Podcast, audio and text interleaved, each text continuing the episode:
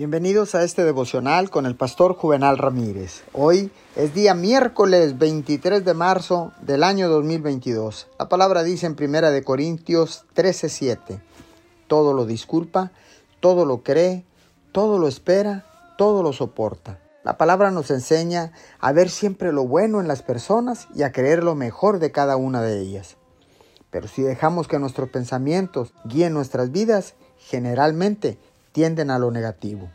Nuestra carne, sin la influencia del Espíritu Santo, es oscura y negativa. Afortunadamente, no tenemos que caminar en la carne, pero podemos elegir ser guiados por el Espíritu. Cuando elegimos dejar que el Espíritu nos guíe, veremos lo mejor en otras personas y seremos llenos del amor y la paz de Dios en nuestras almas. En su tiempo de oración, Pídale a Dios que le ayude a ver a otras personas como sus hijos en lugar de adversarios.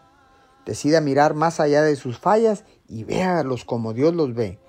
Permita que el Espíritu Santo lo ayude a ver lo mejor de cada persona en su vida. Señor, gracias, porque tú has perdonado todos mis pecados y no tienes nada en contra mía.